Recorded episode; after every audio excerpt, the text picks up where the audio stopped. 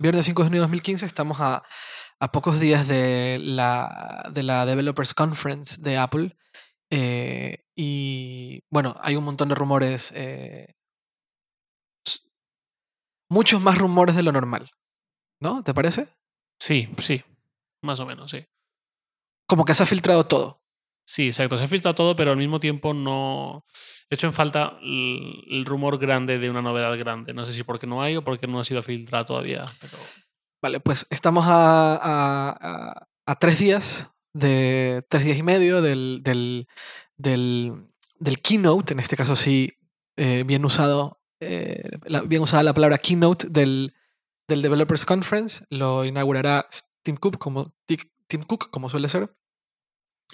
Y importante, porque esto, esto ocurre, en mi opinión, ocurre siempre que, viene un evento de Apple. Eh, en el Developers Conference, generalmente se enfoca únicamente a software. Entonces, todo lo que veamos anunciado el día lunes a partir de las 10 de la mañana de San Francisco, 12 del día en México, 7 de la tarde en, en España, será sobre todo software. Es decir, iOS 9, eh, OS X 10.11 y entendemos que una mejoría, una mejoría en, en el Apple Watch, ¿no? Entonces, en base a esas tres líneas, vamos a hablar un poco en el podcast de hoy, en este pre-WWDC, pre-Developers Conference de Apple. Vamos a hablar un poco de qué es lo que creemos que va a salir, un poco dar nuestra opinión sobre lo que aparentemente va a ocurrir y qué nos gustaría que mejoraran o que ocurriera o que se anunciara durante el, durante el, el keynote de, de lunes. ¿Correcto? correcto. Muy bien. ¿Por cuál quieres empezar? Pues mi favorito en toda la línea Apple sigue siendo el Mac. Así que eh, prefiero empezar empezar por por Osten 10.11. Vale.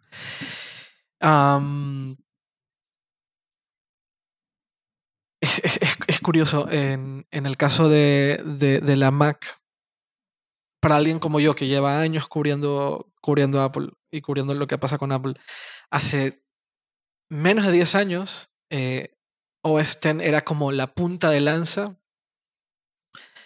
de, Apple. Era, era, era como la.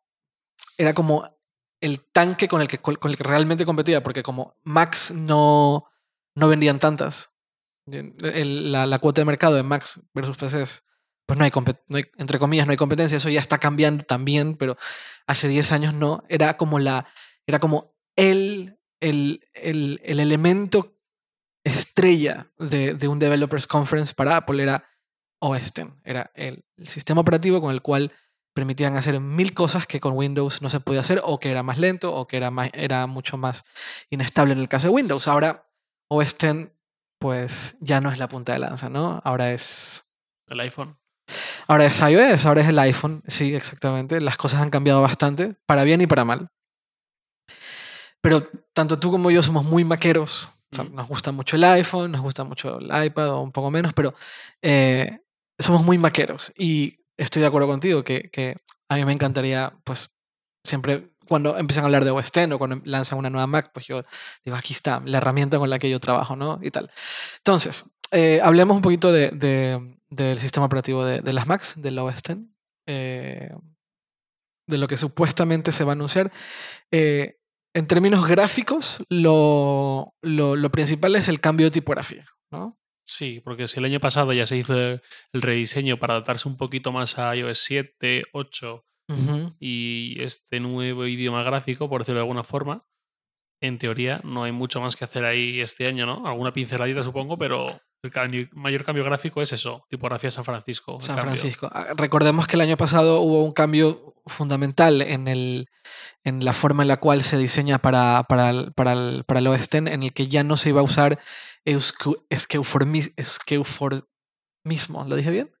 Nunca recuerdo si es esqueuformismo o esqueumorfismo. Esqueumorfismo, eso. Creo que lo he visto de las dos formas. Sí, sí, sí. Pues ya ningún elemento en la interfaz gráfica representa un elemento de la vida real. Ya no hay texturas que te recuerdan al, al cuero, por decir algo, Bueno, alguna creo que todavía quedaba. pero mínima, ¿no? Sí, mínima, sí. En plan, pues eh, creo que la aplicación Notas todavía tiene el color post-it y las rayitas azules.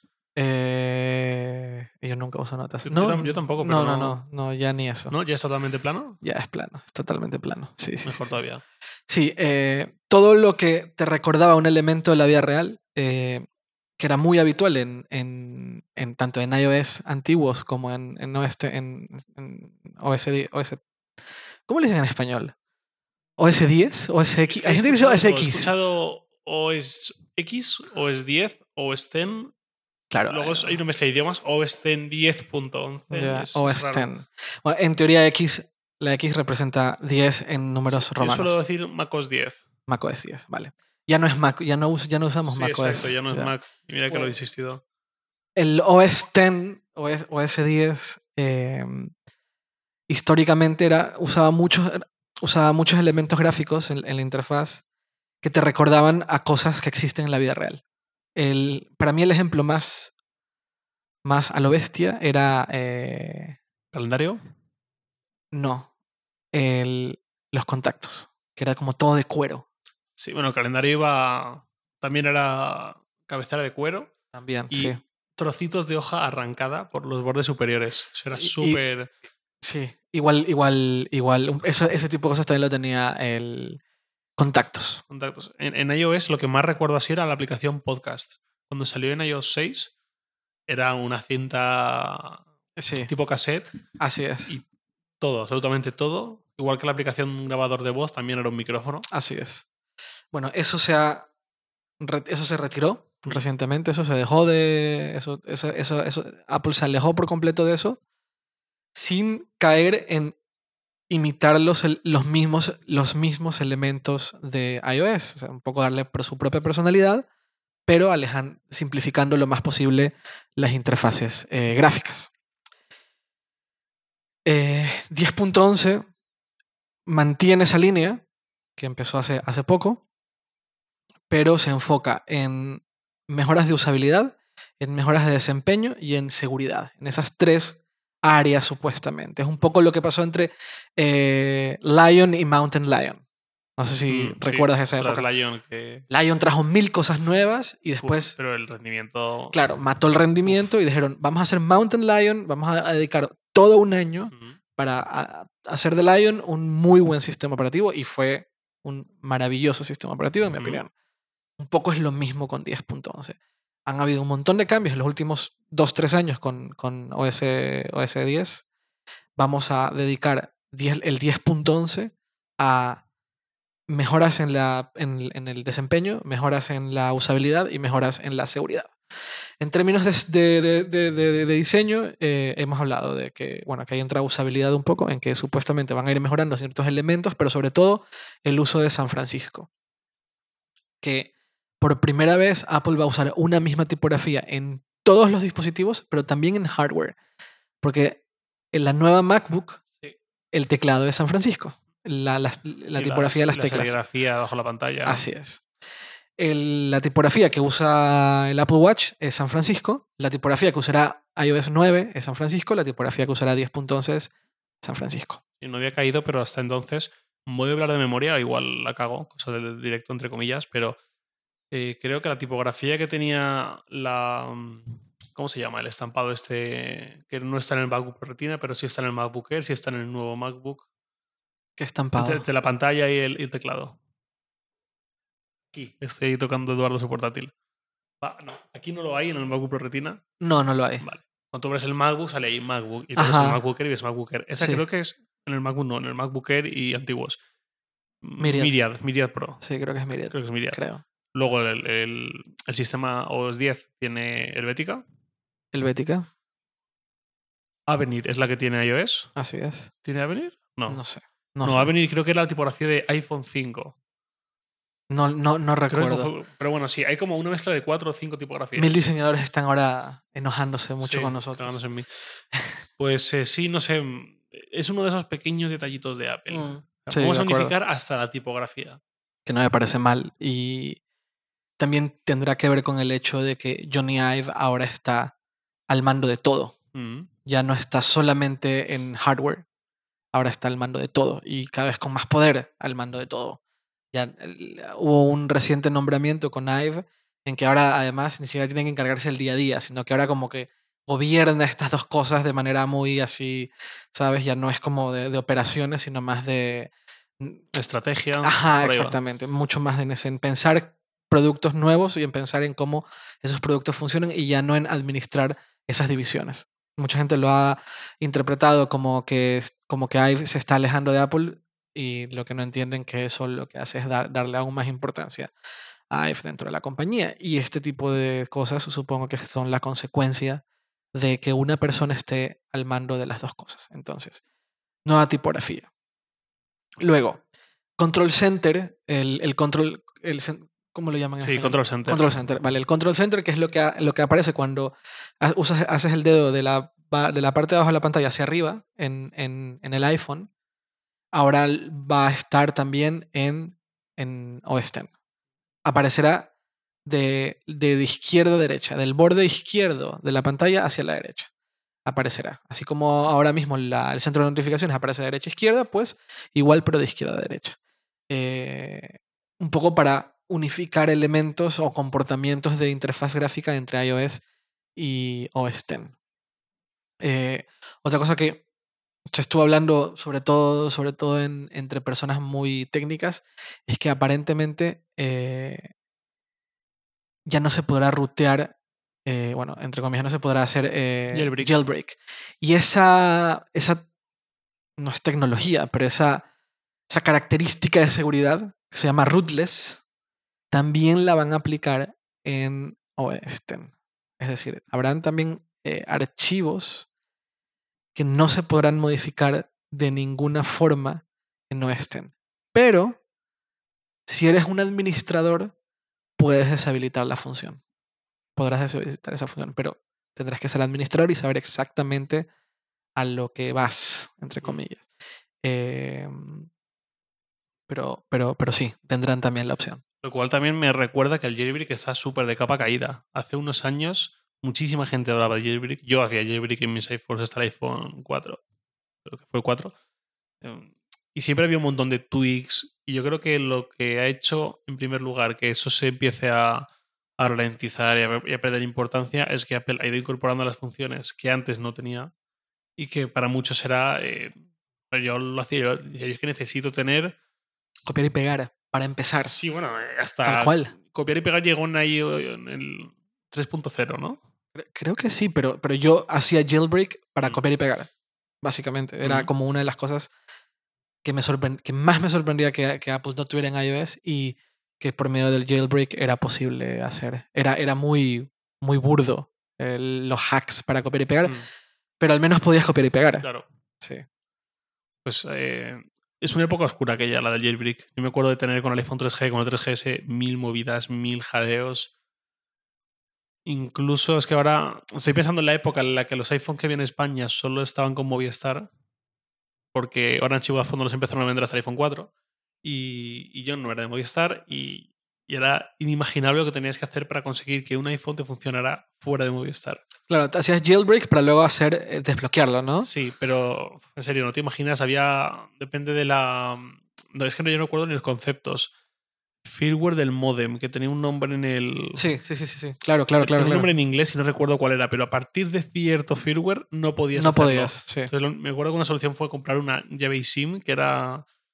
¿Una un- qué? Una llave SIM o SIM, una ranura, la que sacaba de la tarjeta SIM, Ajá. Vale, pues era una modificada que tenía un pequeñito chip que hacía que haciendo un proceso pudieras Ajá. usar una SIM de Vodafone y un iPhone de Movistar, por ejemplo.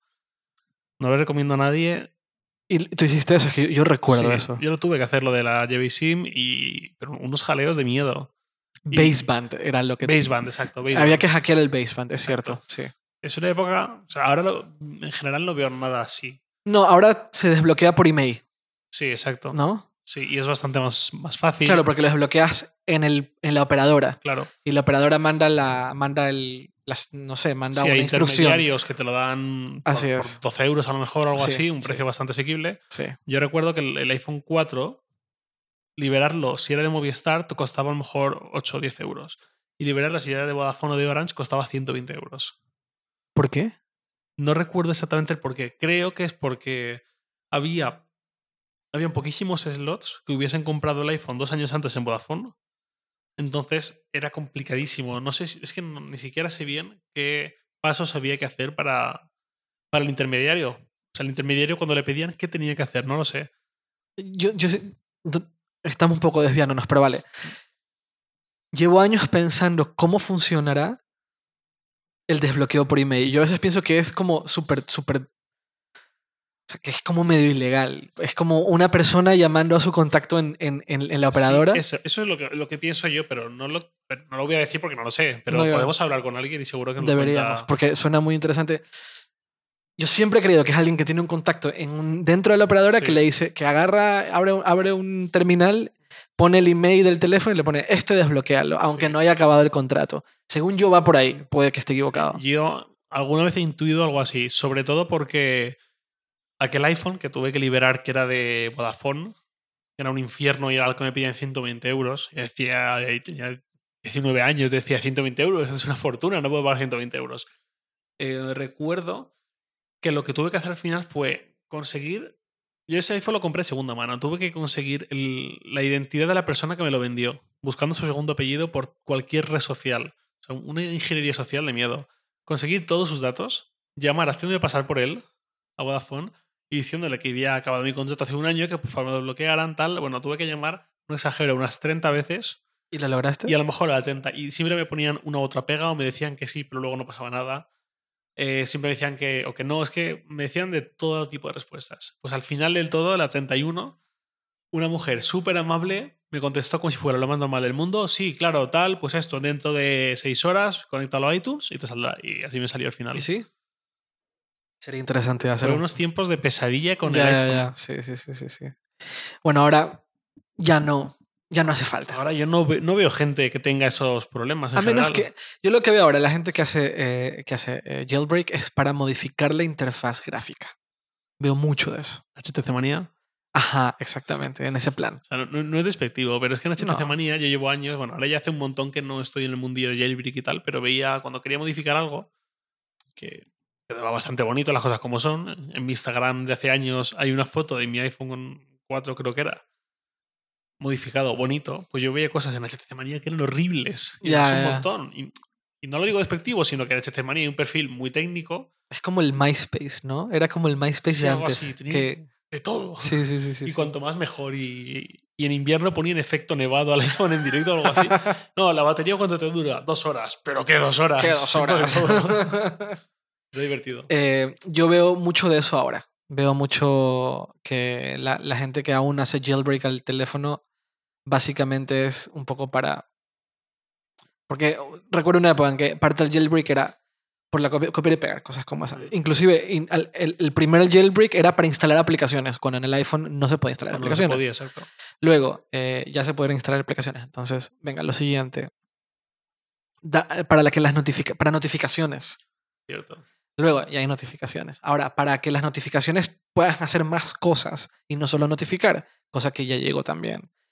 Eh, y así, para cambiar teclados, ya se pueden cambiar teclados. Hay un montón de cosas que en algún punto se hacían por jailbreak de manera muy amateur, por decirlo de alguna forma, muy poco oficial, que ya no tiene ningún sentido. Claro. Y ya hablaremos un poco más de lo de jailbreak, porque ahora que nos, eh, eh, empezamos a hablar de iOS, hay un gran golpe para el jailbreak. Ahora, ahora vamos a ir, bueno, eh, Volviendo a lo del lunes. volviendo a la- Sí, entonces, claramente, ah, eh, OS X es eh, mejorar el sistema operativo. Yo no sé si hay algo que tú consideres que realmente deberían de, deberían de agregar o debería de tener el sistema operativo en, en tu Mac. No, yo, de hecho, cuando me dicen fanboy, digo, pues, ¿por qué por el iPhone? Pues no, quítame el iPhone de un buen Android y voy a ser igual de feliz o más. Y el Apple Watch, pues hombre, quiero tener uno, pero no soy ningún fanboy de Apple Watch. De iPad, pues menos todavía. Ya. Mac, soy súper fanboy, no me toques el Mac. Entonces, ¿qué opinas de que necesita el OS 10? Nada. O sea, es- Nada, ¿tú crees que está ahí? No, no sé si nada, pero es, es que va tan bien. Es que mira todo lo que necesito. ¿Siri? Siri, es que al final Siri sabes para la que lo uso en el iPhone. Para cuando enciendo el horno, decirle, oye, Siri, de- despiértame en 10 minutos. Y que no se me olvide el horno encendido. Creo que no lo uso para nada más. Lo cual nos lleva a otro punto. Es que Siri no tiene API. Ya hablaremos de eso. Ya Hablaremos hablaremos de de eso. Sí, sí, sí. Pero no te gustaría un Siri en, en, en el, en la Mac. Igual acaba siendo útil, no lo sé. Tal vez si Siri fuera mucho más útil, porque ahora Siri se ha quedado muy atrás, ¿no? Sobre todo en comparado con Google Now. Claro, Siri llegó en 2011 y nos parecía magia. Y me acuerdo de ver los anuncios del tío corriendo diciéndole al auricular, Siri, cambia de canción o tal. Y decía, Dios, quiero un iPhone 4S solo por eso. Claro, claro. Y ahora ya ves tú. Y yo tengo una teoría, ahora vamos a hablar de eso, de por qué Siri no ha funcionado, o al menos no ha funcionado tan bien como Google Now. Eh, entonces, nada, le, nada le, le- le agregarías a, a X. no sé, no, no tengo carencias que rellenar. Siempre se le puede pedir más, pero Ok, vale. soy bastante aburrido con este tema porque me encantan tanto los Mac. A mí me gustaría una mejor forma de compartir contenido. Sigue siendo del, no sigue siendo del todo bueno. ¿Sabes? No hay como, Imágenes y demás o webs. por ejemplo, en, en Safari hay un botón que, que, que- sí, ¿no? que magnífico le- botón. donde, donde le puedes decir Twitter, Facebook y tal. ¿no? Pero no, no sé si esto está a nivel, eh, a nivel, a nivel API. Yo no sé si esto es un API. que tú, si, si tú tienes un, si tú eres un desarrollador, simplemente llamas a un botón de compartir como en, como en iOS. Mm, es 8.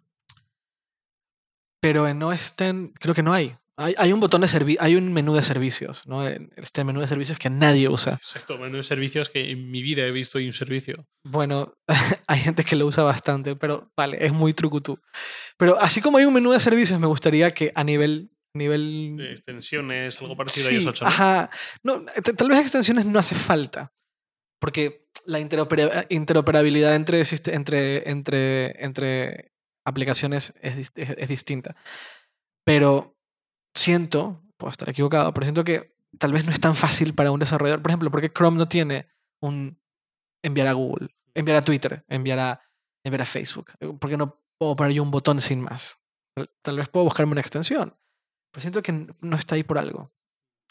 Detalles como esos. Me gustaría que Safari funcionase mejor. Vale, eso iba a decir yo. eh, fuera del lado fanboy, Safari. eh, soy, intenté usar Firefox, que me daba una solución más o menos como yo pensaba, que ahora diré cuál es, ese, esa carencia, que sí que tengo una carencia con Safari. Firefox creo que es el único navegador que podía suplirla, pero su rendimiento es tan malo, su interfaz es tan mala y es tan lento que duré 25 minutos con, con ¿Por qué no usas Chrome? intenté usar Chrome, que tampoco tiene la solución que yo quería. Insisto, solo lo tiene Firefox. Eh, pero dije, bueno, es más versátil al final que Safari. En rendimiento tampoco va tan bien como Safari. Siempre era al revés. Siempre era. Safari era como la bici y Chrome era el cohete. Así es. Pues ahora, Ahora es al revés. desde Yosemite, lo veo al revés. Sí. Eh, y de hecho, hay bastantes tests y tal que lo dicen: que Chrome pues chupa demasiada RAM, que así es. va un poquito más lento, que no aguanta también la carga de pestañas. Y Safari va bastante, bastante bien desde hace un año con Yosemite. La carencia, eh, el hueco que quiero que se rellene y solo Firefox puede, pero Firefox me parece inusable, al menos para mi patrón de uso y para mis gustos, es una mejor gestión de las pestañas. Estoy de acuerdo. Ahora tú, ¿qué navegador usas? Chrome. Chrome. Por las pestañas. Por las pestañas. Sí. Tú usas un montón de pestañas fijas. Así ¿no? es. Que sale con el, Sí, el sí. en pequeñito. Ajá, a la izquierda. Vale. Yo eso no lo necesito tanto. Me gustaría que estuviese en Safari como opción, pero no es algo que. Pero no tienes como. Yo tengo Gmail, Trello, Chartbeat. Esas tres Mm. Las tengo Siempre. pineadas. ¿Cómo se dice? Eh, Sí, eh, no sé, pineadas, sí, eh, fijas. O, fijas, sí. ajá. A la izquierda. Mm. Y cada vez que abro una ventana nueva, eh, están esas tres ahí. Y siempre van a estar ahí. Y no Mm. importa cuántas pestañas habla, abra, las tres están a la izquierda y son, ya sé que son en ese orden. Gmail, Trello, Chartbeat. Eh, otra cosa, que a medida que tenga más pestañas, Safari, eh, Chrome hace las pestañas más pequeñas. Safari, Y al final ni se ven. no me importa. Yo hago más grande la ventana y me, me acomodo. Bueno, que tú tienes un, un Cinema Display. No, aquí en el portátil. También, no, no, pero en Safari como que las agrupa. Entonces ya no se ven. Sí, se van dejando de ver conforme se van apilando. Es horrible eso. Yo no Sí, es un efecto entiendo, un poco extraño. no entiendo la lógica detrás de, de- de eso. Porque muchas personas usamos muchas pestañas. Es, o sea, ya no es como en plan, eres un desordenado. No es que mucha gente usamos muchas pestañas y Mm. yo tengo 20, 30 pestañas abiertas. Y Safari es inmanejable en ese sentido. Sí, yo siempre de hecho intento tener poquitas pestañas. En cuanto paso de 7 a 8, intento cerrar alguna. ¿Pero, pero, ¿Por qué? ¿Por qué no puedes tener 30? De hecho, puedes- es más fácil tener 30 pestañas abiertas en Safari de iOS. Porque te aparecen como, como en stack, como una Mm. encima de otra y puedes como navegarlas más rápido. En, en el Safari de, i- de, i- de iPad también te agrupa las pestañas. Y es horrible, es terrible, es, es muy molesto. Y otra cosa que no me gusta de las pestañas de, de- de Safari, que me encantaría que, cambia- que cambien, eh, el comportamiento de cuando abre pestañas nuevas a partir de un enlace, que se, se abren a la derecha de esa pestaña. Mm, Sí, Eso no lo hace Safari. sí. ¿eh? No, Lo lo, puedes lo pone al final. Ah, vale, sí. Ya, lo Sí, pone hasta el final. Sí, claro, sí. Lo pone. Ah, no, ahora ya no. Ahora veo que también lo hace a un lado, pero, pero no lo hace del todo bien. Siento que, siento que es raro. Siento que no lo hace ordenadamente. Eh, Es como una costumbre muy de Chrome. Yo llevo usando mucho- muchos años Chrome. Pero, pero, pero el manejo de, de pestañas no termina de ser bueno, en mi opinión. Y me da mucha pena porque. Porque. Porque Safari es. Sí, porque no es una solución difícil y mejoraría un montón el producto. También hay otra cosa que no me gusta nada de, de, de, de- de Safari y es... Creo que tiene que ver con la manera de... Ah, cuando cierras pestañas. Mm. En Chrome, tú cierras una pestaña y la pestaña que viene, el botón de cerrar se pone en el mismo lugar donde está el cursor. Entonces solo haces clic, no tienes que mover el Mm. cursor. Acá sí, acá tienes que ir como que Yo cierro con, con comandos, con Yo comando más W. A veces yo también, pero a veces también lo hago con el mouse. Mm. y me gustaría que lo haga lo haga bien, lo haga, lo haga como hace Chrome. Chrome creo que es la manera, la manera, la, la aproximación correcta a abrir y cerrar eh, eh, un, eh, pestañas. Ahí, ahí es donde está mi problema, en realidad. Mira, el otro día leí un artículo en Vox, vox.com, de. se titulaba Uso 227 pestañas en mi navegador y no pasa nada o algo así. Yo no recuerdo el título, o las manejo perfectamente, algo así, está todo bien. Y lo que decía era que. Bueno, primero hacía una introducción, decía, pues mira, así mm, gestiona las pestañas Safari y lo que todos conocemos. Así las gestiona Chrome, lo que todos conocemos. ¿Cuál de las dos soluciones es, es del todo buena? Ninguna es del todo buena. Así las gestiona Firefox, que por eso es lo que yo empecé a intentar usar Firefox y fue un desastre. Decía que en Firefox hay dos extensiones o complementos, se llaman en Firefox, que ayudan a esa gestión. Uno se llama Vertical Tabs, que lo que hace es que te pone las pestañas en vertical en una barra a la izquierda. lo, lo he visto, lo he la usado. lista de lo he lectura o los usado. marcadores, Sí, pues tienes ahí.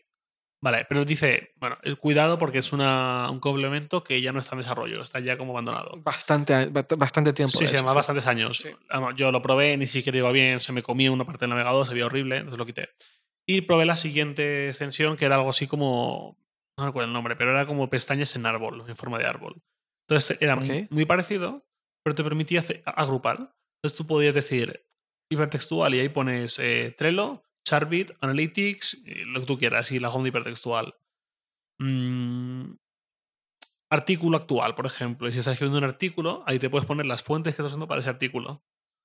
Y todo eso son pestañas, no son como marcadores Ok. que están ahí siempre, sino pestañas. Y tú la entras y ya está cargada. Y vas cerrando y funciona como pestañas, aunque parezcan complementos porque están a un lado. Vale. Entonces, ese funcionamiento me encantó, pero fue pues eso. Intenté probar Firefox y un desastre y E- Es muy lento. súper lento.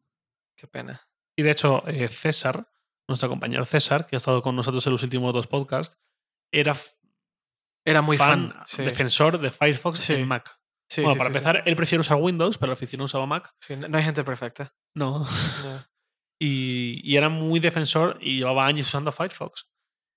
Y de repente dijo, no, voy a tener que dejar de usar Firefox porque es que va muy mal. Muy lento. y empezó a Safari contra todo pronóstico. Ya. Pues hasta ese nivel, hasta para que César, el fan de Firefox, Deje de usar Firefox. diga, ya se acabó, tengo que dejar de usar esto. Y Firefox era la alternativa liviana, rápida Explorer. a Y antes fue Netscape. Eh, Sí, bueno, pero Netscape era un desastre también. O sea, eh, yo, yo también era defensor de Netscape hasta que un día dije no puedo más y me voy a Internet Explorer porque no hay manera con Netscape. Se, se cuelga cada rato. Sonó, sonó a viejito. Bueno, Bueno, hasta aquí nuestra queja de 15 minutos sobre las pestañas de favor, Safari. que por favor Apple mejore las... Y hay una cosa que me molesta mucho de Apple. Safari es un componente más de, de, de, de. Y lo tratan como tal. Por lo tanto, cada vez que tienes que esperar un año a una mejora significativa de Safari y no como Chrome, que se trata, que tiene un desarrollo independiente a cualquier otra cosa que se haga en Google y se está actualizando constantemente. Cada, tengo que esperarme yo un año a que actualicen el sistema operativo para que actualicen de manera significativa Safari. ¿Hace cuántos años que no vemos una actualización de Safari independiente, que antes habían y bastantes? Pero, pero Apple decidió no seguir en la carrera de, de mejorar, de innovar en navegadores en algún punto de la historia. Me da mucha pena porque hay que entender una cosa. Cada vez más los navegadores se van a convertir en un sistema operativo dentro de un sistema operativo. Mm. Sí, eso iba a decir yo, que antes había un montón de aplicaciones y cada vez, mi opinión, en muchos entornos se usan menos las aplicaciones y más las herramientas online, las herramientas web. Así Ahora ya casi todo está en el navegador. Así es. Y suele ser el software que más usas en el día a día. Y cuando tienes 30 pestañas, es como si tuvieras en un sistema operativo 30 aplicaciones abiertas. Eh, por lo tanto, yo siempre he pensado que, que- que la- los navegadores un poco van hacia ese lugar, ¿no? Hacia una especie de sistema operativo dentro de otro sistema operativo. Google lo tiene, lo ha maximizado con el Chrome, el Chrome, el Chromebook o como se llame, Chromebook. Chrome OS, sí. Chromebook es el, Sí. el portátil. que tiene Chrome OS, que es basado en un sistema operativo basado en el navegador en sí mismo. Pero el navegador, el navegador es un poco un, un sistema operativo dentro del sistema operativo, por lo tanto deberían de darle, en mi opinión, dentro de Apple se debería de dar muchísimo más énfasis a ese desarrollo. Algún día escucharán este podcast, alguien se lo traducirá a Tim Cook y le dirá, oye, pues sí, tiene razón. En fin. Sí, no lo dudo. bueno, vamos con lo Volviendo que al sigue. lunes. ¿Cómo? Volviendo al lunes. Volviendo al lunes. ¿Qué Eh, más esperamos de.? No, pero es que eh, a mí me parece importante un poco, porque, porque a mí me gustaría también que la gente que nos escuche eh, discutiera sobre esto. Al final del día, un poco la empresa tiene que responder a sus usuarios y hay cosas que nosotros queremos y yo creo que mucha gente quiere, pero tal vez Apple no termina de entenderlo. Y hay maneras de hacerle saber a Apple eso. Hay, Apple escucha más a los usuarios más de lo que uno cree. No podcast tal vez, pero sí, sí que escucha a los usuarios más de lo que uno cree. Pero bueno. Por lo tanto, lo único que te, te- te quejas en, en OS X es de Safari en particular. ¿eh? Sí, de Safari parcialmente, porque ahora me gusta mucho más que antes. Hace, hace un año usaba Chrome. Uso Safari otra vez desde y Yosemite. tú también usas mail.app, ¿no? Sí. Yo sí. no uso eso. De hecho, cuando tú estabas diciendo que usas Gmail web y Trello, yo Trello lo uso con Fluid, con una aplicación independiente con cinco pestañas, y uso mail.app. Yo- Intenté usar Gmail web por aquella de simplificar el doc, tener menos. Y no, no. Siempre lo intenté dos veces y a los pocos días vuelvo a mail. ¿Y cómo le haces? ¿Cómo filtras los correos? No filtro. No filtras. Ah, eso, ah, eso. No. ¿Sí? No. Vale, es que justo hoy escrito un artículo sobre eh, Sí. cómo hice para que el iPhone no me dominara a mí, sino yo dominarlo a él. Y ahora, pues, decir, aquí las normas las pongo yo, las notificaciones las corto yo y todo esto. Vale, pues con mail, no sé si también podría haberlo incluido, porque quizás es más de ordenador, de escritorio, donde paso casi todo el día trabajando con el mail y no tanto en el iPhone, pero bueno. Em, los mails, yo que recibo seguramente bastantes, bastantes menos mails que tú, em, no los filtro de ninguna manera. Lo que pasa es que todo lo que me llega y, no, y quiero que me deje de llegar en plan newsletters, eh, boletines a los que nunca me he apuntado, mm, publi que no quiero recibir, tal, doy de baja automáticamente. Porque durante mucho tiempo no lo hacía. Y decía, joder, otra vez el pesado este. O sea, al final es botón de dar de baja o, oye, por favor, dame de baja de tu lista de correos o directamente marca como spam y borra automáticamente. Vale. Pero no utilizo ni etiquetas, no utilizo carpetas, no utilizo nada más. Vale, yo sí. Y si no lo hiciera, probablemente sería, sería, sería horrible. No uso MailApp. Y, y MailApp también suele ser una fuente de queja muy grande de, de OS X. Sí, entiendo porque son usuarios que dan más contexto a su correo, eh, lo organizan más. Yo ya te digo, tengo una bandeja de entrada y todo está ahí. Y cuando necesito algo, busco el, nombre, el apellido de la persona que quiero buscar o el asunto, lo que recuerde, pero nada más. Vale, vale. Bueno, vamos ahora a iOS. Mm. iOS, el sistema operativo del, ah, del iPhone y del iPad. Y bueno, el, el iPod Touch, que todavía por ahí existirá. Eh, lo mismo. se supone que el enfoque de iOS 9 va a ser estabilidad, seguridad y desempeño. Esas tres, esas tres líneas. Eh, el, el enfoque de la compañía eh, durante este último año ha sido no queremos seguir poniendo nuevas actualizaciones, no queremos seguir en la carrera de más características, más características, queremos tener un sistema operativo sumamente sólido, sumamente rápido, que funcione bien en dispositivos viejos, eso es clave, clave. Tienes, tienes un, entre comillas, un parque de, dispositivos inmenso, que todos dependen de un solo sistema operativo. ¿Cómo le das más valor a todos esos usuarios para que se queden en la plataforma? Eh, mucha gente habla de, de que Apple lo que hace es sacar nuevos sistemas operativos para que los dispositivos viejos se queden obsoletos, Mm. pero hay que entender el otro lado. El otro lado es, si yo le hago eso todo el tiempo al usuario, el usuario lo que va a hacer es buscar a la competencia. Sí, No se va a quedar. Me va a andar a la mierda en términos claros. Exactamente. Entonces, es muy fácil creer que lo de la obsolencia programada y de que sí, que yo eh, he actualizado a la, última, a la última versión del sistema operativo y ahora es lento.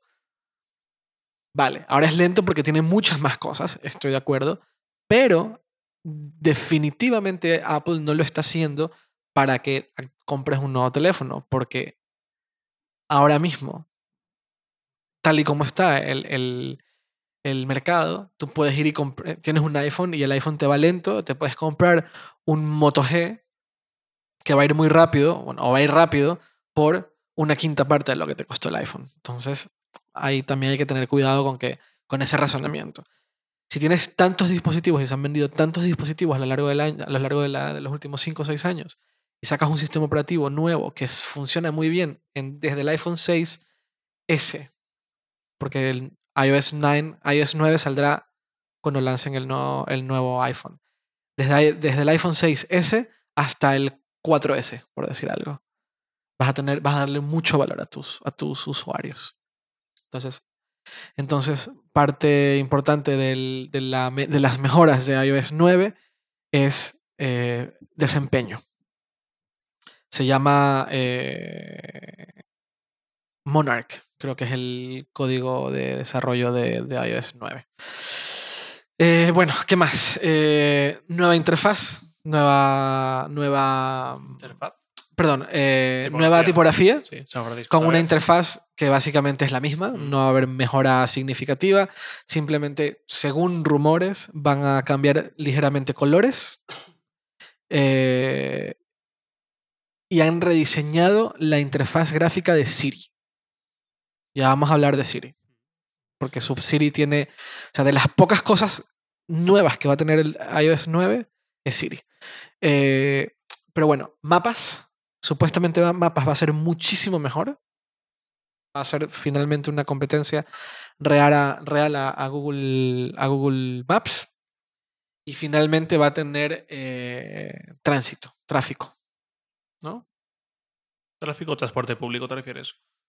Eh, transporte público, perdón. Va a tener la manera de llegar por transporte público a, a lugares. También han, supuestamente están tomando fotos de negocios para que cuando llegas a un lugar y quieras ver cómo se ve por fuera, un poco como Street View, Mm. no tengas que recurrir a Yelp, sino que lo veas dentro, o sea, que sea nativo. ¿no? Su propio servicio. Su propio servicio. Eso, eso empezará únicamente en Estados Unidos. Mm. Eh, Quién sabe si en algún punto Google, eh, Apple eh, pueda competir contra Google de manera real, que podría hacerlo, pero esas divisiones no las tiene del todo desarrolladas, haciendo que eh, se escaneen los, las, las, calles de las, de las ciudades principales de todo el mundo. Eh, ¿Qué más? Eh, uh, uh, ah, una cosa importante, lo del, lo del transporte público Mm. no va a estar disponible en todo el mundo. Faltaría más. Va a estar Estados disponible. Los primeros siete años y luego si eso. Fuera de Estados Unidos va a ser Londres, Berlín, París, Tokio y alguna ciudad, alguna ciudad de China. Nada más. Nada de Latinoamérica, nada de España. Es raro. Es lo que nos toca, es lo que hay. Es lo que hay. Que, en mi opinión, en vez de irte y enfocarte a Estados Unidos, deberías enfocarte en ciudades grandes. Y ciudades grandes, es- al menos México, ¿sabes? Mm. Donde es vital eh, ese tipo de información. Y a ver, ¿por qué no compras City Mapper de una vez que está súper bien hecha y Ya. estoy de acuerdo. Tiene, ah, bueno, a ver, también es verdad que CityMapper no tiene un montón de ciudades, al revés, tiene poquitas. Pero, pero no está centralizada como CityMapper, no es Silicon Valley, está en Londres. Mm, No se han centrado, no se han centralizado en Estados Unidos. mm. Sí, eso Eh, tiene bastantes más países. tiene en España México. está Madrid y Barcelona, ¿no? Madrid y Barcelona, Está está México, Hay creo que, San- más de Latinoamérica, creo. creo que creo que ¿Alguna de? Sao Paulo y creo que Chile también. Creo que sí. no- Es decir, tienen una visión más global, Sí. ¿sabes? Que, en mi opinión, Apple no termina de tener eh, eh, porque son muy un poco Sí, el demasiado va Silicon de Valley. Manhattan a Silicon Valley. Sí, sí, sí, sí. Exactamente. Vale.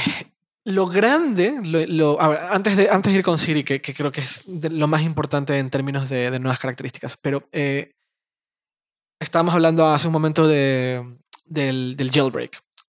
¿Y por qué es importante el jailbreak en iOS 9? Porque supuestamente lo va a matar. Esta función que dije que van a poner en, en OS 10, que va a estar en, en iOS 9 y no se puede desactivar, es- que se llama rootless. El enfoque de Apple es seguridad, es eh, que supuestamente por medio de rootless va a ser imposible eh, acceder a cierto tipo de información y a cierto tipo de, de- archivos, aunque seas administrador, aunque tengas un nivel de usuario, ha- hayas hackeado el iPhone y tengas un nivel de usuario el más alto de todos. Aún así, te va a ser imposible acceder a cierto tipo de archivos y a cierto tipo de recursos por medio de esta nueva característica que se llama rootless.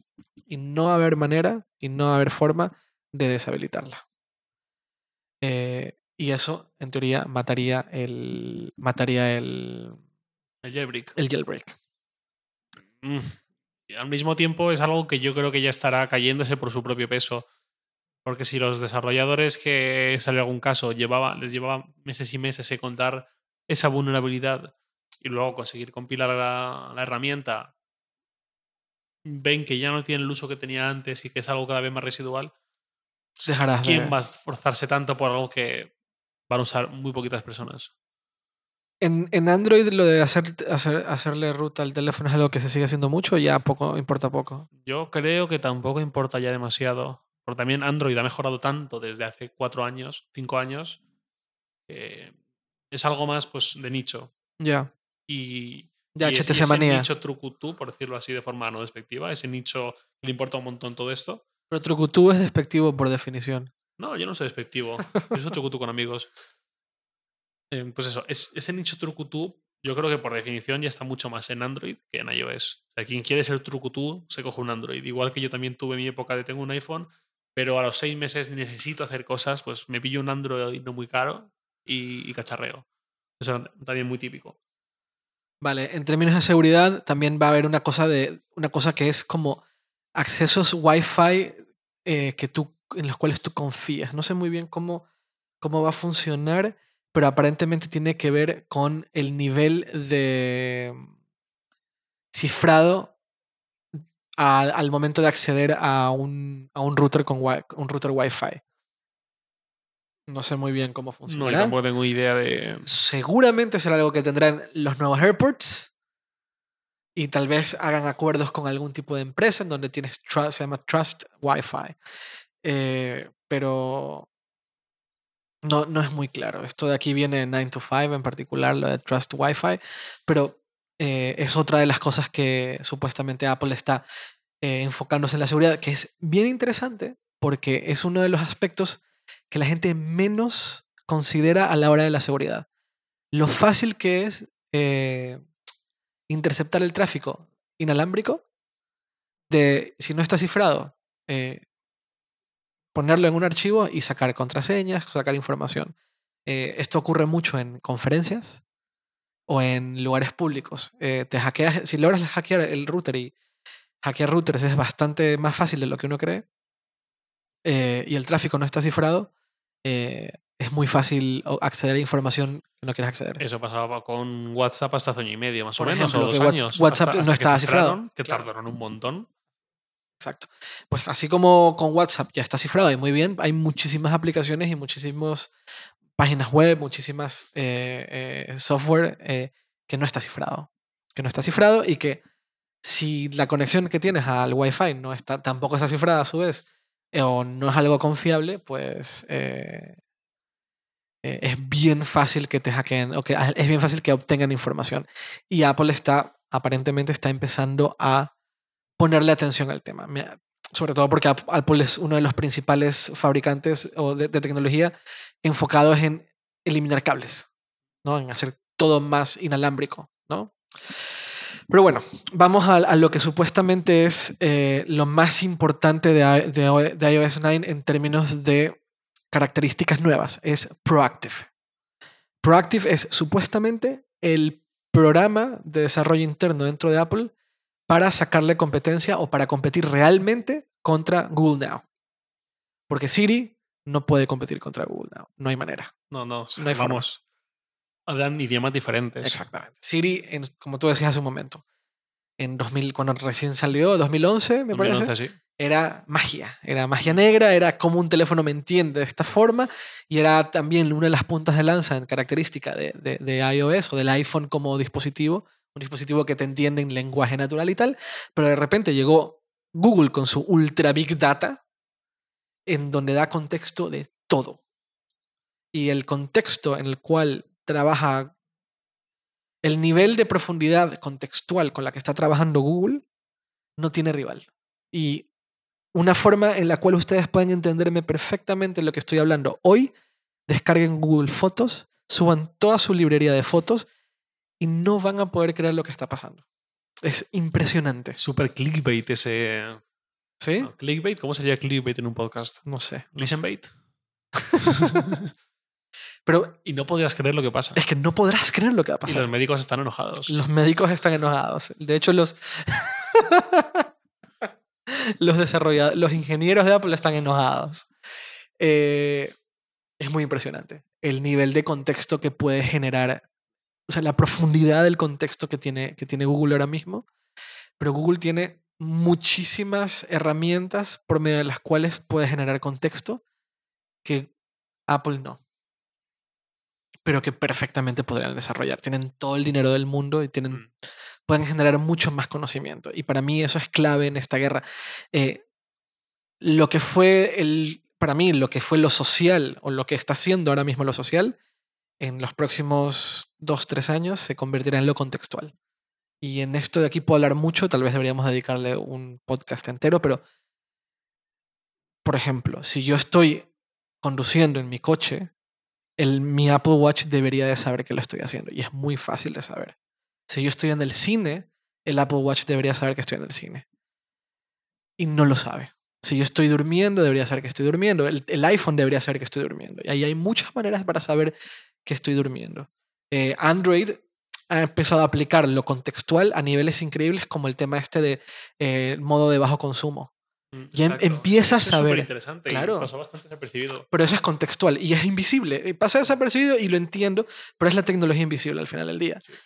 Y además sigue un patrón, que es lo mejor. Claro, no por no es algo predefinido. Por supuesto, claro, es que es pero es que porque empieza a obtener un montón de contexto sobre tus usos. Y ese y toda la tecnología necesaria para obtener eh, contexto sobre el uso que le das a tu, al smartphone lo tiene, lo tiene Apple y lo tenía antes, de hecho.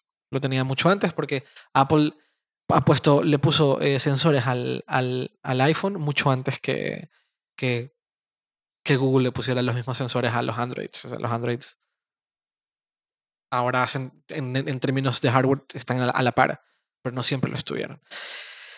Apple suele enfocarse en el, en el tema de la privacidad, en el sentido de que mientras más información tengo de ti y más contexto puedo tener sobre ti, más potencialmente, hay más soy más potencial o más propenso a violar tu privacidad. ¿No? Mm.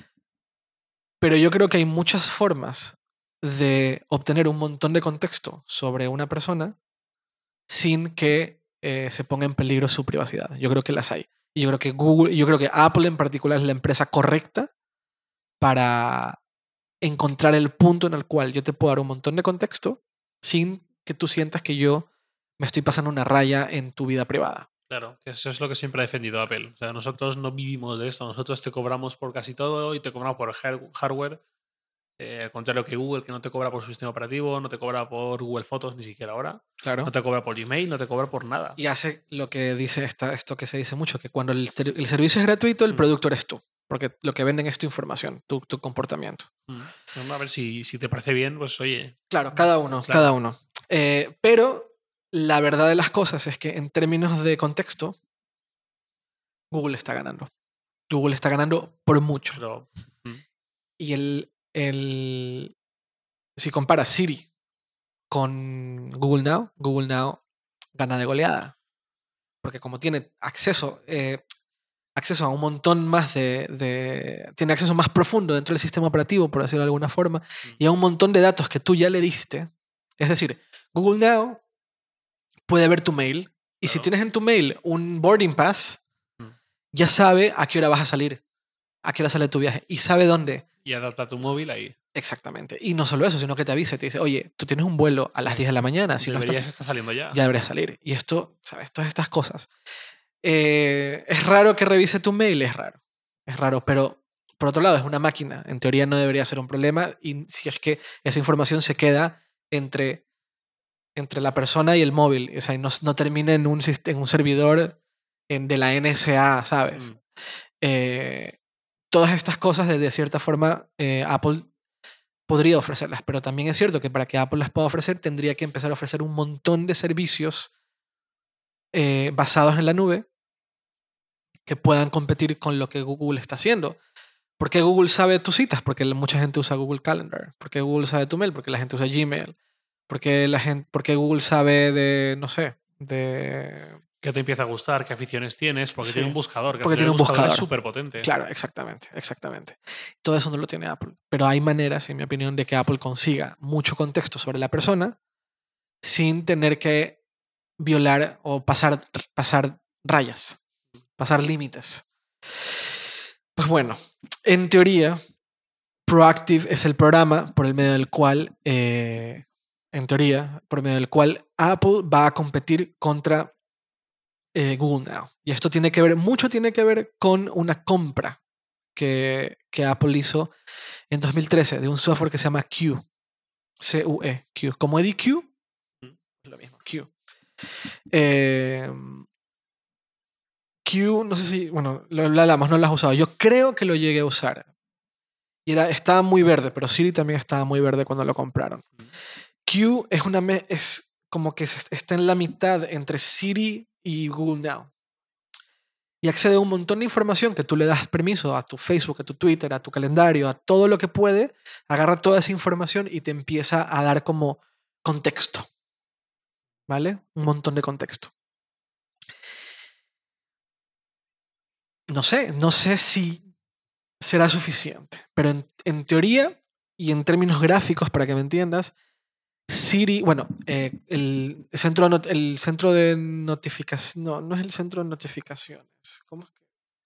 Mira, en, en- en iOS, cuando quieres buscar, Spotlight. Spotlight, eso, cuando quieres buscar, lo que haces es eh, arrastras hacia abajo la pantalla, ¿no? Y te Ujú. sale eh, búsqueda en Spotlight. Pero no sé si te acuerdas que antes era. La izquierda, hacia la sí. izquierda. Bueno, va, en teoría va a volver ese comportamiento. Va a volver el Spotlight a la izquierda. Ya Que no. es donde está Google Now. que es como estar está Google Nexus. Now. Exactamente, exactamente. Y desde ahí vas a poder buscar un montón. va- supuestamente va a, ser más, va a tener mucha más profundidad en todo el sistema operativo. En teoría va a tener más profundidad en toda tu información. En teoría va a acceder a un montón de cosas de tus, eh, de tus redes sociales y te va a generar muchísimo más contexto. En teoría. No sabemos si funcionará. Primero, no sabemos si realmente va a salir, por un lado. Todo y no sabemos-. Exactamente. Y no sabemos si realmente va a funcionar tal y como, func- como pretenden que funcione. Por otro lado, Siri va a tener un, un API por primera vez, lo cual permitiría, en teoría, que terceros puedan acceder a, a Siri para que tú puedas, con, sobre todo para que puedas controlarlo. Es decir, si yo quiero ir a la siguiente canción en Siri, solamente puedo ir a la siguiente canción en la aplicación de música de Apple. Claro, nada de Spotify. Pero yo quiero Spotify, mata, Claro. Yo quiero, yo quiero decirle a Siri, por favor, pon una canción de Foo Fighters en Spotify. Mm. Y que, y que sepa perfectamente que va a Spotify y busca Foo Fighters y le da play. La putada de que es una API, ¿sabes lo que, pasa, lo que va a pasar? Que en Spotify va a tardar, en Tweetbot la vamos a ver en 2025. No, en Tweetbot olvídate. no y- tengo nada. Y en bastante. Bueno, lo bueno es que sabes quiénes van a aprovechar eso enseguida. Las aplicaciones indies, por decirlo de alguna forma, estudios pequeñitos, alternativos, son los que mejores han funcionado, pero de lejos. Así es, así Pero es. Las aplicaciones, por ejemplo, ¿qué aplicaciones que tengo yo usan One Password? Las startups muy pequeñitas, eh, Claro. en plan mm, Wunderlist, que la acaba de comprar Microsoft, esa tiene acceso a One Password. Hay un montón así, muy pequeñitas, pero que al final son súper potentes. Que también fueron de las primeras en que sacaron, en que sacaron aplicaciones para el Apple Watch, por ejemplo. Exactamente. ¿no? Sí. Esta, esta herramienta, yo estoy, estoy probando ahora mismo en, en iOS una aplicación de mail que se llama Spark. Mm. Y Spark es la primera aplicación de mail que no es oficial que tiene eh, cliente para, para el Apple Watch.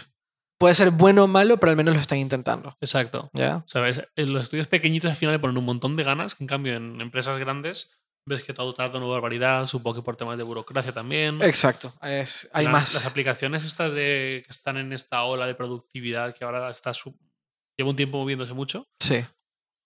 Fantástica, eso de ejemplo. Fantastical. Otra cosa que supuestamente va a tener, eh, va a estar dentro del scope o dentro del paraguas de Proactive es realidad aumentada. Y esto también tiene que ver con una compra que hicieron de realidad aumentada, que ya ni me acuerdo qué, qué, qué compañía fue, ahora lo busco. Pero eh, supuestamente vas a poder usar el móvil para mirar A tu alrededor. Ajá, exactamente. Que yo no sé qué tan bueno o malo sea eso. Mm, es como casi todo. En ocasiones puede tener sentido. Lo que pasa es que suele acabar siendo usado en exceso o con usos. Por ejemplo, recuerdo que había una aplicación que sacó Microsoft en un, en un evento, no recuerdo cuál fue. Ajá. Cuando, Microsoft no, creo que todavía era Nokia. Ok, Pero bueno, lo sacó para Windows Phone, para los Lumia, que era eh, Job Lens, creo que era. Era para buscar trabajo, por lo cual en España ahora pues está bastante bien. ya. Eh, y de hecho parecía que funcionaba bien y estaba bastante bien diseñada y bastante bien montada. ¿Cuál era su gran baza? Tiene realidad aumentada. Entonces tú cogías tu, tu Lumia, tu smartphone, abrías la cámara dentro de esa aplicación, apuntabas al, al horizonte, a cualquier lugar hacia el noreste, Ajá. y te decía en esa dirección Hacia qué trabajos había. Y pues mira, dos kilómetros y medio hacia allí tienes una oferta de peluquero. Y un poquito más hacia el este y a tres kilómetros tienes una de panadero, yo qué sé. Pero ¿quién, quién busca trabajo así? Pero claro, ¿qué sentido tiene buscar trabajo Te así? vas a Infojobs y ves la lista, ¿Qué ¿no? hago? Me voy andando en línea recta tres kilómetros hasta llegar al puesto y decir, hola, es que mi móvil me ha dicho que aquí dais trabajo. Claro. Es es esto de voy a usar la tecnología porque, la Porque sí, tecnolo- porque sí. es tecnología y no porque me sirve. QR. O sea, ¿quién Exacto. demonios pone un QR en una web? Sí, no, bueno, nadie. Se pone. Y así Y un mira, montón de ejemplos. Y, y el único, la- la- creo que los únicos que han sabido, sabido usar QRs eh, de manera eficiente son los de Snapchat. Mm, Sí, ¿No? es un buen ejemplo de. De bien hecho. Sí. Bueno, otra cosa que va a tener iOS 9 es finalmente, supuestamente, el poder hacer dividir la pantalla y poner dos aplicaciones al mismo tiempo en el iPad. Mm. Esto de aquí, supuestamente porque viene el iPad Pro, que es un iPad de 12 pulgadas, una pantalla más grande que te permitiría tener más de una aplicación al mismo tiempo. No tengo idea si va a permitir eh, arrastrar documentos o arrastrar elementos de un lado al otro, que para mí sería básico para que, para que el iPad tenga más eh, sentido, pero al menos vas a poder tener más de una aplicación en pantalla. Que eso ya, ya está. Sí, me debería usarlo más. Pero, Al ¿qué fin. opinas del iPad Pro? De un iPad de 12 pulgadas con pantalla dividida y Ya todo me esto. gusta. No, a mí me encantaría. Sí. Sí, eh, creo que, creo que, a ver, ¿qué estamos viendo? Que el desarrollo de aplicaciones móviles se está complicando tanto que en una pantalla pequeña ya no funciona.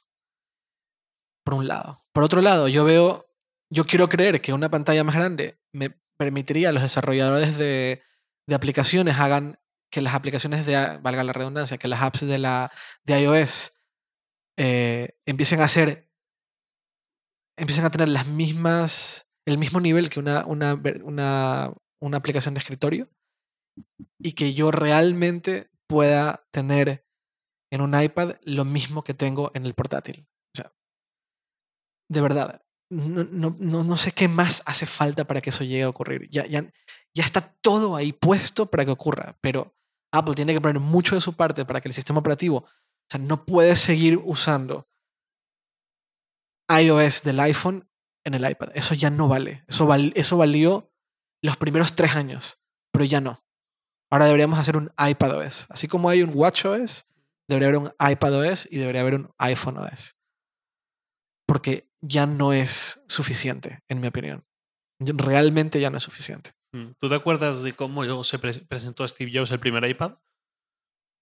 Al principio decía que tenías el iPhone 3GS, que era el que había en ese momento, que te permite hacer un montón de cosas. Tenías el Mac y salía, creo que un MacBook Pro de Un 13 MacBook Air. pulgadas. No, un MacBook Air. salía. ¿Era un Un Air, MacBook un Air? Sí. Vale. sí. Pues un MacBook Air y te decía todo lo que podéis hacer. Y te decía, ¿qué pasaría si tuvieran un hijo o algo así? O si tuvieran una cita, algo así muy. Pues en, ese, en ese espacio que había en el medio aparecía el iPad. Pues yo lo veo más o menos como que Pero en eso los no. años tenía era muy iPhone, muy pequeñito, y tendría que haber ido creciendo. Y lo que ha ido creciendo es para parecerse en el hardware a un Mac, pero el software no ha acompañado nada. Exactamente, exactamente. Y todo indica y todo apunta a un mundo en el cual yo no tenga que cargar esto. Yo no tenga que cargar un MacBook Pro. En que un iPad sea suficiente. Y tendría que serlo. Yo creo que ya estamos ahí. Yo creo que o sea, el procesador del iPad Air es rapidísimo. Es rapidísimo. Pero claro, el iPad Air tiene un GB de RAM, me parece, o dos GB No, de tiene dos, tiene dos. pero 2 GB de RAM no es suficiente. Y RAM es barato. No es suficiente para lo que a mí me gustaría hacer, no para lo que se puede hacer. Para lo que se puede hacer es de sobra. Pero iOS tiene un montón de limitaciones y es bastante restrictivo con las aplicaciones. Es decir, 10 minutos en, eh, 10 minutos en, En segundo plano. en segundo plano te desactivo para ahorrar energía. Lo puedo entender. Pero tal vez hay momentos en los cuales yo no quiero ahorrar energía y lo que quiero es poder. Y ahí de nuevo entra el tema del contexto. Estoy seguro, o sea, si, si está viendo, si el iPad está viendo que lo estoy cargando de arriba abajo, de arriba abajo, pues, o por supuesto activa, activa una, actívame el, el- el que a los 10 minutos se, se- se- se corte. Pero si ves que estoy sentado en una mesa con un dock o con un, eh, o con, no sé, O simplemente cargado a la corriente. ya está, ya, todo debe cambiar. Eso ya. sí que lo hace, por ejemplo, con Siri. Siri, tú- si tú, el, el iPhone o el iPad están cargados a la corriente, están conectados, y tú lo dices, oye Siri, es oye escucho, Siri, ¿no? Sí. Te Hey, escucha, Siri. tiene escucha activa, sí hay Siri. Hey Siri. No. Bueno, Hola, tú- Siri. Tú Oye tienes en Siri. inglés, ¿no? ¿Cómo? ¿Lo tienes en inglés o en español? Eh, en inglés. Entonces era. No, sí, pero sí, mira. Sí, sí, sí. Ah, mira. Sí.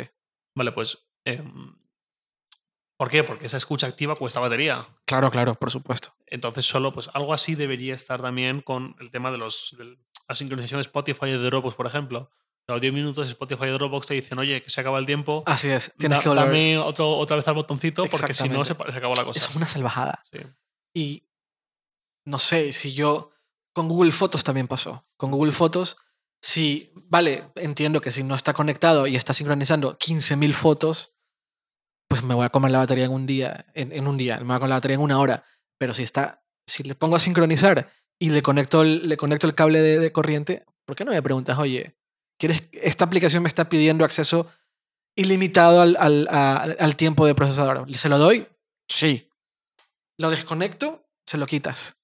Lo vuelves a conectar, se lo vuelves a dar. Así como ahora mismo iOS te permi- permite a las aplicaciones detectar si están en Wi-Fi y solo en Wi-Fi hacen ciertas cosas, porque hay un montón de cosas más que podrían, podrían permitir que la aplicación haga en ciertas condiciones. Y esas condiciones normalmente tienen que ver con trabajo que va más allá del, del leer Twitter o consultar Facebook o leer mi mail, ¿sabes? O o sea, ya, ya- ya necesito hacer muchas más cosas. Y el iPad, en términos de hardware, yo creo que ya está en el punto correcto y el nuevo iPad Pro seguramente estará mucho más allá y el iPad Air 3 va a ser mucho más rápido.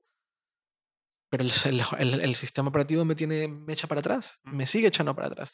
Y ahí es donde me gustaría ver que en el Developers Conference presen- presentaran algo que realmente convierta al iPad en una herramienta de trabajo en serio.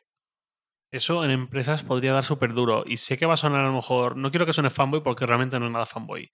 Em, yo cuando estoy en. En una empresa muy grande, pasando algo de tiempo, no, no hablo de hipertextual, obviamente. sino Cuando en una empresa muy, muy grande, por los pasillos, por las cafeterías, veo un montón de ejecutivos de G corbata de 50 años con tablets. Casi siempre son tablets Samsung. Porque tienen eh, algunas aplicaciones integradas, tienen el S Pen, tienen herramientas un poco más avanzadas de productividad, que a mí personalmente no me gustan, pero, pero entiendo ese punto. Pues si a esos señores les plantas Claro. un iPad Claro. con la pantalla más grande, Sí. con herramientas de productividad avanzadas, tal, es que se van a comer una barbaridad de empresas. Así es. Y un iPad de 12 pulgadas, livianito como el iPad Air, es que lo veo muy Oye, es que se factible. van a comer empresas a lo bestia si sacan Sí. eso. Si no, pues si no lo sacan, pues oye, no sabemos si lo van a sacar o no, pero si cae al final, Luego, supuestamente va a tener multiusuario el iPad. Ya finalmente el, el iPad va a poder ser como la pantalla de OS X, que tú te aparecen los usuarios y tú le das, pones tu contraseña y tienes tu propia eh, pantalla de inicio y tal. Supuestamente lo va a tener. Supuestamente. eso también es bastante esperado, porque un iPhone o un, Un iPhone es o lo personal. que sea, al final es muy personal, pero Claro. un iPad o una tablet en general son dispositivos o familiares o, o para niños, a lo mejor tienes una tablet para los niños para que los tres se Exactamente. repartan, o para tú y para tu pareja. Exactamente, exactamente. No, o si lo que, lo que yo suelo hacer, por ejemplo, el otro día estaba en un evento y me pidieron, me pidieron mi portátil porque tiene puerto HDMI. Mm. Yo, por supuesto, toma. Pero yo no quiero que un desconocido en un evento esté accediendo a mis archivos de trabajo. Claro, Son archivos, ¿sabes? Entonces, tengo una cuenta de invitados. claro. Pues con el iPad debería ser igual. ¿Quieres el iPad? Mm. Toma, juega, usa lo que quieras, pero usa una cuenta No de vas a invitados poder tener acceso a, a mis, a mis, a mis cosas, exacto. Mm. Para temas de, temas de trabajo también creo que es, eh, creo que también es vital. Eh, otra cosa, iMessage, que aquí no se usa, no, no lo usa nadie. Es normal que no se use. Ah, O sea, en, México no sé cómo está la cosa, pero bueno, en Estados Unidos WhatsApp. hace años que los mensajes son gratis, que vienen las tarifas y todo y tal. En España lo siguen haciendo en muchos casos, en otros ya no, pero hasta muy tarde, hasta hace muy poco, los mensajes costaban mucho dinero. Claro, claro. Mucho dinero en comparación con otros países. Un mensaje de 160 caracteres, que en términos de datos no es nada, Mm. te costaba casi 20 céntimos. Así es. Pero los mensajes aún así se enviaban, Sí. pero no era un chat. No, no, no, no, no. Hasta que llegó WhatsApp. Hasta que llegó. Bueno, primero BlackBerry Messenger, ¿no? Sí, bueno, sí, exacto. Primero Sí. BlackBerry Messenger, que duró un poco lo que duró hasta que llegó WhatsApp, que era multiplataforma. No, En Estados, en Latinoamérica BlackBerry Messenger fue rompedor. locura, ¿no? Sí, sí, sí, sí. Ah, Ahora ya es Aquí en WhatsApp. fue, pero no tanto. No tanto, sí, es cierto. Y por último, importante, pero por último, soporte para Force Touch. Lo que tiene el, el, el- el Apple Watch tiene un gesto que es presionas un poco más duro en la pantalla y pasan cosas. Tú como desarrollador puedes decir qué pasa cuando presionas un poco más duro. En, eh, en las nuevas Macs también tiene Force Touch en, eh, En el trackpad. en el trackpad y a medida que presiones más pasan más cosas, pero en el watch también. Supuestamente la siguiente generación de iPads, iPhones van a tener Force Touch en pantalla y te van a permitir eh, tener una interacción, un nivel de interacción más. Y iOS lo trae, obviamente lo tiene, eh, lo tiene, lo, soporta. ¿Vale? Eso, se me están ocurriendo posibilidades de Force Touch en un iPhone o un iPad. Primera cosa que se me ocurre, cuando tú quieres mover una aplicación o desinstalarla, tienes que mantener 2-3 segundos y entonces empiezan a agitarse las aplicaciones y aparecen las cruces, ¿no? Las X. Podría ser que ya no hiciese falta esperar 2-3 segundos y simplemente con apretar más fuerte directamente la muevas o, o la puedes borrar. Otra que se me ocurre, eh, desbloqueo. ¿no? Que si aprietas a la pantalla normal un tap no pasa nada. Pero si aprietas un poco más fuerte, entonces sí que puedes desbloquear. Sí, y ahora mismo está muy de moda en interfaz gráfica los gestos hacia la izquierda o derecha para que pasen cosas cuando hay listas. Por ejemplo, en Inbox, eh, haces, para la, para la, haces a, la, a la izquierda y se archiva. Haces a la derecha y se, se guarda para después. Mm. Un tercero que presionas más duro y pasa algo más. Lo- le pones una estrella, hay un montón de... QuickTime en, en OS 10, que ya está adaptada a Force Touch, Claro, es sí. un buen ejemplo de lo que También, puedes hacer. exactamente. Presionas más, se adelanta más rápido. Va soltando y se va adelantando menos rápido. Supuestamente iOS 9 va a tener esa, ese gesto. Y en términos de productividad, en términos de trabajo puro y duro, el Force Touch puede funcionar como un clic derecho. Exacto. Es ¿Ya? más o menos a lo que iba con el primer ejemplo, algo Exacto. así. Y eso puede ser muy interesante en el iPad Pro, por ejemplo. Mm. Para usuarios más avanzados que requieren más interacción con elementos, que eso sea el equivalente al clic derecho. Tú puedes trabajar en, el, en, en, el, en la Mac sin sacar un menú contextual de clic derecho nunca, porque todo tiene acceso por otros lados. Lo mismo se podría hacer eh, de cierta forma en iOS 9, supuestamente. Vale. Otra Luego, más. Dime. Esto es un poco un long shot, pero ¿tú crees que habría forma técnica de integrar Touch ID en, un- en el panel, en la pantalla? No ahora. Bueno, sí, sí, claro que hay. Pero yo creo que no estamos ahí. Es Ya me sí- gustaría. Lo, lo- lo puso José Jaques en un tuit hace ya tiempo, cuando salió el MacBook con Force Touch. Dijo que esa tecnología, que era perfectamente aplicable al cristal del iPhone, que si también conseguían meter Touch ID en el cristal del iPhone, se podía conseguir un iPhone mucho más Sin botón. pequeño y con la misma pantalla. Claro, O al revés, o, igual de grande, pero con más pantalla. Sin, Claro. sin botón home. Que al final ocupa un montón, porque es grande. Sí, sí, sí, sí, sí. El problema es que el. O sea, sí, pero también creo que el botón de home eh, genera redundancia. Es un acceso que es independiente de la pantalla Mm. y con el cual, aunque la pantalla se dañe o deje de funcionar, en teoría puedes acceder al teléfono. No sé si me explico. Pero sí, me encantaría. Me encantaría un home. Yo viendo sobre todo los Moto X, por ejemplo, los Moto X de lo que más me gusta es que es casi todo pantalla, o Sí. los LG G2, G3, son casi todo pantalla, es... O sea, te cambia un poco la, la visión. Cuando pasas a un móvil con marcos mucho más grandes, lo echas de menos. Claro, sí, estoy de acuerdo. Estoy de acuerdo. Tecnología invisible también es eso. Ya, sí, sí, el- el- desaparece el dispositivo en sí mismo, todo es todo pantalla. Bueno, y por último, de lo que se lanzaría el día lunes, Apple Music. Que Apple Music va a ser el equivalente a iTunes hace unos años, porque sería el primer. iTunes fue el primer, no el primer, pero fue por mucho tiempo el primer software de Apple lanzado también para Windows. Cierto. En este caso sería el primer software de Apple, ahora sí, el primer software, software de Apple lanzado para Android, en teoría. Apple Music está basada en Beats y se convertiría en la competencia de Spotify y de Tidal y demás. Apple lanzando ya no un Apple Radio, que es música por streaming, pero tú no puedes elegir qué escuchar. Si quieren profundizar en esta temática, hace un par de podcasts hablamos un poco de cómo estaba toda la, todo el tema de, de los de los servicios de música eh, pues Apple Music se basaría en Beats para lanzar un servicio donde tú pagas una suscripción mensual por acceder a todo el catálogo de Apple y tú elegir lo que quieres escuchar en streaming tal y como funciona Spotify hasta ahora. Eh, ¿Qué sucede? Que Beats está disponible en- Android porque Beats recién lo compró Apple y Beats estuvo disponible en Android mucho tiempo, entonces es posible que eh, el servicio de música no se limite a iOS. No se va a limitar a macOS 10 porque, sí, porque en el nuevo iTunes va a estar incluido el servicio de música y por lo tanto los usuarios de Windows van a tener acceso al servicio de música nuevo. La pregunta es si Apple va a decidir lanzar ese servicio de música para Android. Y si eso ocurre, cuáles serán las implicaciones de tener una de tener una audiencia mucho más grande. Y si eso crea el efecto halo, el halo effect, que en algún momento creó iTunes. iTunes en, en Windows hacía que una persona que nunca en su vida había usado una Mac termine comprándose un iPod. Y cuando veía lo fácil que era usar un iPod, terminaba comprándose una Mac. ¿Qué pasaría si un usuario de Android empieza a usar una aplicación de, Apple que es sumamente bonita y que le gusta mucho? Si eso lo terminará llevando hacia Apple o no. Ahora habrá que ver si eso ocurre. Ocurre. También supuestamente se iba a anunciar eh, durante, durante el Developers Conference el nuevo Apple TV.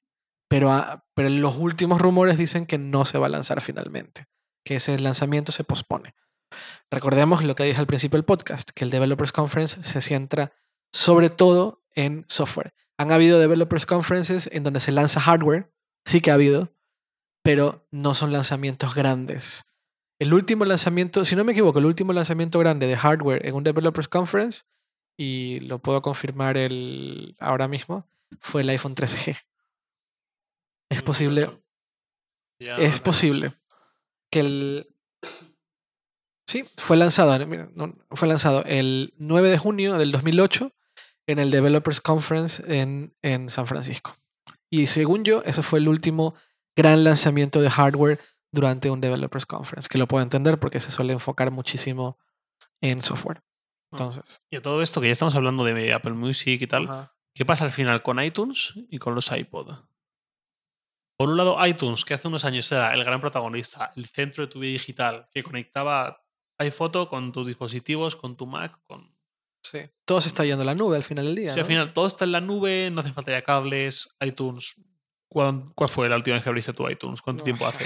A mí ahora ni Sí. se me abre, no sé por qué. Hace tres o cuatro semanas ni se me abre. Se lo dije a Alberto a la Y te da oficina. igual. Y me da igual. Le dije, pues ya lo reinstalaré, yo me preocuparé. Es que me Sí. da igual, ya no lo uso. Mm, Y por otro lado, los iPods, que va a hacer tres años en septiembre, octubre. Septiembre, no lo sé. Septiembre, octubre. Ahora tres años desde que se presentaron los últimos, que fue el iPod Nano este que... La interfaz y con los circulares, el iPod Touch con pantalla de 4 pulgadas. Sí. Ya tres años. Tres años, ahora Guau. fue 2012, 2015. Sí, Va a ser tres años en tres un años. poquito dos meses. Yo creo que el iPod Touch ya murió. Yo creo que la próxima, seguramente en, el- en la siguiente actualización de, de iPhones, yo creo que ahí anunciarán que ya. Que ya está. No sé si recuerdas que el principal motivo de venta del iPod Touch solían ser juegos. Y público más infantil, ¿no? En plan, pues una comunión o... Pero eso se ha, se ha- eso se ha ido mucho hacia el iPad. Sí, en es realidad, cierto, al sí. iPad mini, Sí. ¿sabes? Por lo tanto, yo creo que el, el iPod Touch está muerto. El iPod Nano no sé qué tanto se venda. No sé las figuras, yo creo que son muy bajas. bien poquito. Son muy bajas, sí. Eh, yo, a ver, eh, en- técnicamente en algún punto de la historia iTunes debería desaparecer, o al menos iTunes debería ser, o sea, debería haber unas, un- debería ser una solución como la que Apple logró con fotos. Un software muy, muy simple. Música y ya, porque no tiene sentido que haya más. Música, exactamente. O sea, la copia de seguridad, iCloud, nada. Claro, ¿quieres hacer copia de seguridad? Te vas a iCloud. O que la copia de seguridad del iPhone esté, in- esté integrada en el sistema operativo, en, el, en la Mac. Si alguna utilidad de, de Mac. Ajá, exactamente. Pero que, ¿sabes? Es que tiene que ser algo así muy, muy simple. Que Mm. puedas acceder al, al iTunes Store, que está bien, que lo puedas acceder, pero que ya no sea este software muy grande con un montón de legacy atrás, Ujú. Que es algo muy simple. Si es que ahora ese centro multimedia que era iTunes debería ser iCloud, que Exactamente. no tiene aplicación como Sí. tal. que no tiene aplicación como tal. Y que las aplicaciones que hagan falta, fotos, eh, Ajá, exactamente. a decir iMovie, iMovie es diferente, es otra cosa. ¿Tú crees que, ¿tú crees que en iOS 9 debería haber un navegador de archivos Sí. de, de iCloud? Sí, Yo también. sí, lo, lo he hecho un montón en falta. Yo creo que hace falta, ¿no? Y de otra forma, un poco más Dropbox.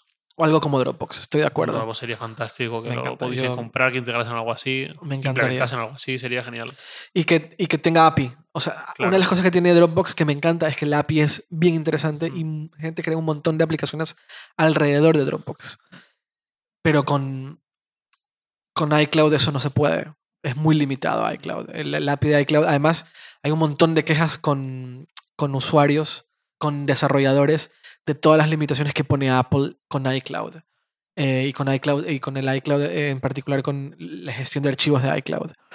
Pero a mí me encantaría que al final iCloud esté integrado en OS X. Me gustaría que tenga una mejor integración por un lado, pero también sobre todo que yo pueda navegar mis archivos desde, de manera nativa en iOS.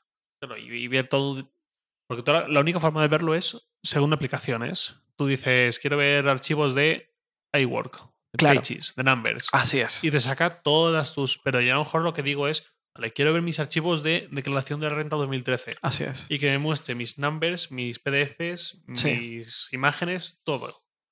Exacto. Y yo ya, Sería yo ya elijo que, y cuando le dé clic al, al- al- Bueno, yo, yo entiendo que Apple quería deshacerse de esa metáfora, Mm. pero nuevamente, o sea, volvemos al tema del contexto. Eh, yo no tendría por qué adaptarme a una aplicación en particular. Yo creo que todo el sistema operativo debería adaptarse a mí.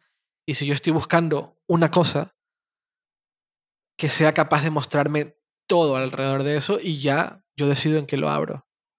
Pero bueno, la solución de Apple es así, a mí no me vale, entonces me voy a Dropbox. Claro, exactamente. ¿Y te gustaría poder elegir navegador en iOS? No voy a decir que no porque quedaría un poco dictador decir, no, no, no, a mí que me lo impongan. Pero estoy contento con Safari, no necesito. No uso mí- Chrome, no uso ningún otro. A mí me gustaría poder elegir navegador. Eh, sobre todo ahora que Apple ya no impone el uso de WebKit para navegadores de terceros, que ahora los de navega- eh, to- cualquier navegador puede usar su propia herramienta, su propio engine. Me gustaría que Apple me, me permitiera elegir mi navegador. Me encantaría. Eso me encantaría.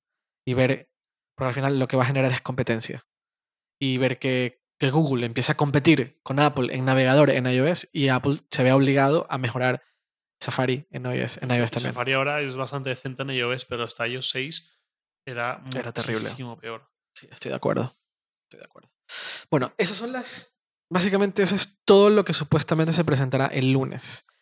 En hipertexto vamos a hacer cobertura y vamos a hacer también un podcast post WWDC.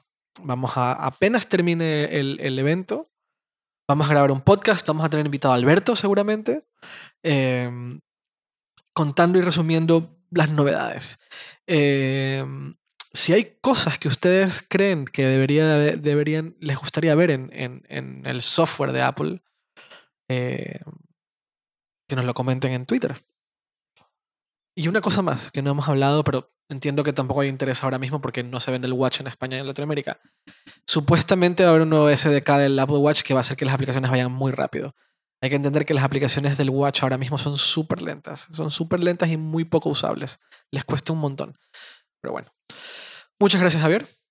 No, has dicho que nos digan en Twitter, pero no hemos dicho el Twitter. Entonces, Ah, estamos bueno. por sentado que nos han escuchado de antes y nos conocen. Sí, nos Javier conocen. Lacorte es J Lacorte en Twitter, Sí. ¿no? Y yo soy earcos en, en Twitter. Sí, no Eh, hace falta que cuente otra la historia de mi pelea por hacerme con arroba la corte. algún día la vuelves a contar Sí, que seguramente... De momento sigo arroba j la corte. arroba J Lacorte en Twitter. Yo soy Arcos. Eh, nos pueden seguir en arroba hipertextual, ahí está todo. Muchas gracias por escucharnos y, nos escu- y bueno, vale, yo y mis redundancias. Muchas gracias por escucharnos. Nos escuchamos pronto. Hablamos el lunes después de la conferencia. El lunes después de la conferencia. Adiós. Chao.